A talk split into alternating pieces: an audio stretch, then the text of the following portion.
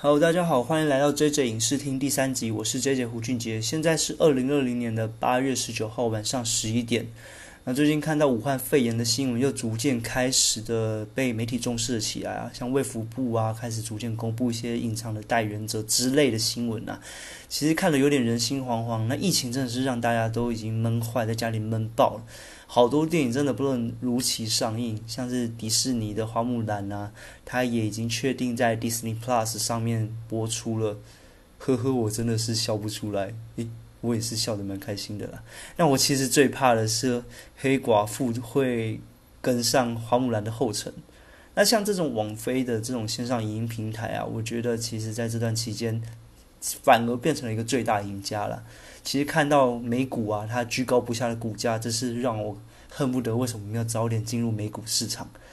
说了这么多引言，大家应该都知道我们这集要聊什么。没错，我们这集就是要来聊一聊美股。诶，并没有要看美股的，请去其他 podcast。我们这集其实又要聊网飞的另外一部原创作品了。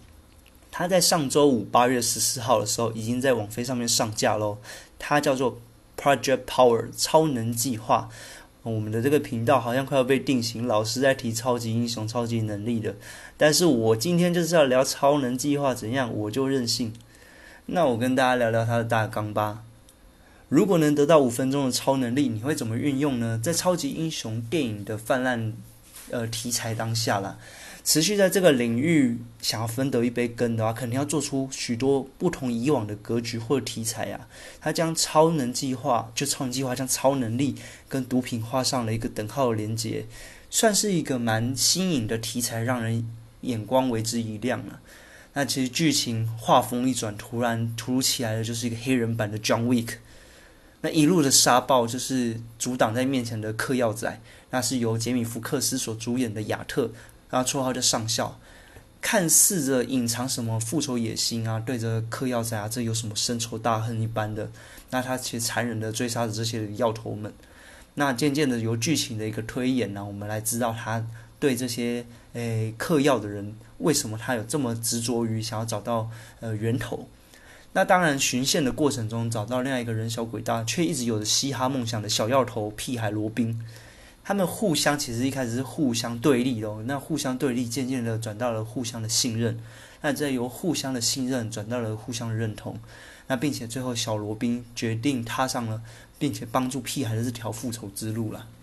那当然这一路上啊不好走，不乏就是有许多的超级罪犯阻挡了他他们，更增添了许多的剧情的紧张感，像是中间有着冰女啊、石头人、火人、酒桶。酒桶是加行了，没有酒桶。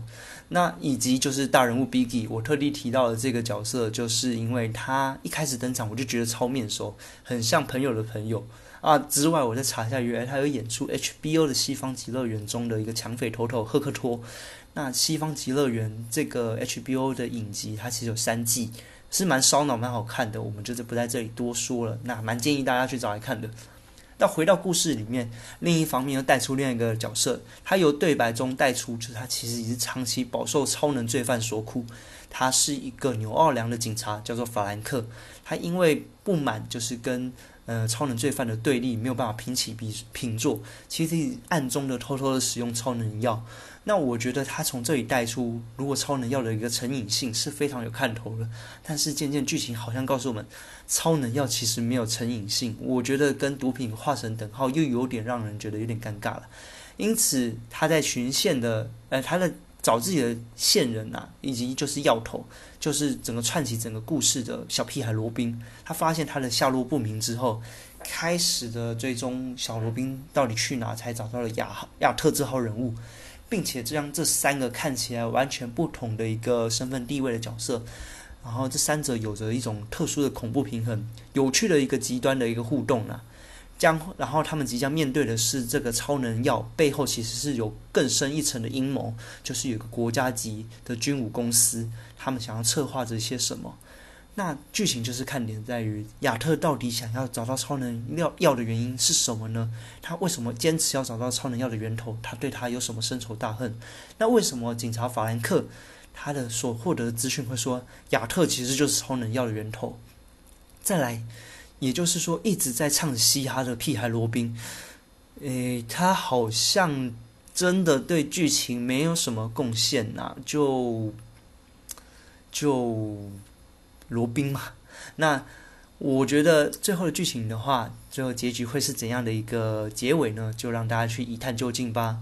那我简单做一个评论啊，整部电影我觉得短小精悍，在两个小时内就完成了。那演技间的演技当然自然不啊，演员间的演技自然不在话下，像影帝杰米福克斯。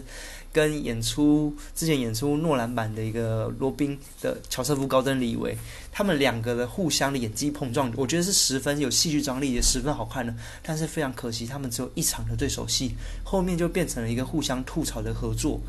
那剧本其实有点流于俗套啦，有点隔靴搔痒却烧不到痒处的这种感觉，是一部高成本的爆米花电影。它集结了杰米福克斯、乔瑟夫高登李维等当红的一个好莱坞演员。那刚才提到了演员间的互动张力，我觉得是非常吸引人的，这也是整部电影最大的可看之处。杰米·福克斯每说的一句话，甚至说的 “Am I lie？” 我看起来像是在说谎吗？我觉得都感到十分的玩味，十分的有趣。那在于毒贩、警察、复仇者这三者截然不同的一个角色。它互相制衡的传统套路啊，其实我们可以在一些警匪片都看到这些的一个感觉，但但它却套上了一个全新的超能呃超级能力的一个外衣，让整个警匪电影变得不再那么的单纯，而注入了一些全新的能量。那在它的一个超级能力，其实都是沿用一些动物的本能而衍生出的这些超级能力，我觉得是十分有趣的。那有点刻，但是剧情中有点刻意提及啊，就是好像就是像动物星球般在介绍说，诶啊。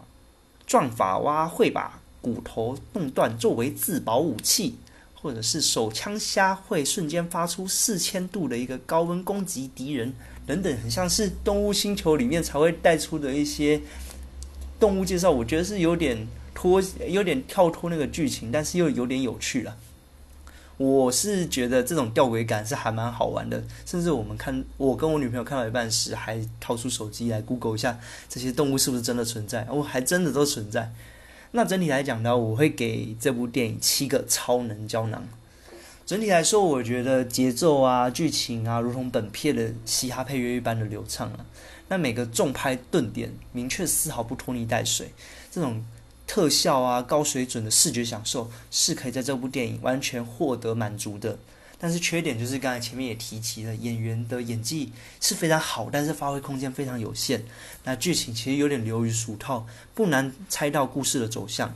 我们看似满手的好牌，最后却打出了一个安全下装的感觉，我觉得有点可惜啊。但是我过程中其实是十分享受的。那不知道对大家对于啊。这部超能计划还有怎样的看法呢？欢迎留言给我一起讨论哦。有看完的朋友也欢迎说出你们的想法。那接接下来想要再听到什么样类型的电影评论呢？或是有任何疑问想要询问询询问我啊，都欢迎留言。也希望大家不吝啬的给出五星好评。那我们这届影视厅下次见，拜。好，最后再聊聊，就是其实跟我女朋友看到一半时，她就默默说：“所以真的有懒人虾这种动物哦。”诶，懒人下次在逢甲夜市好吗？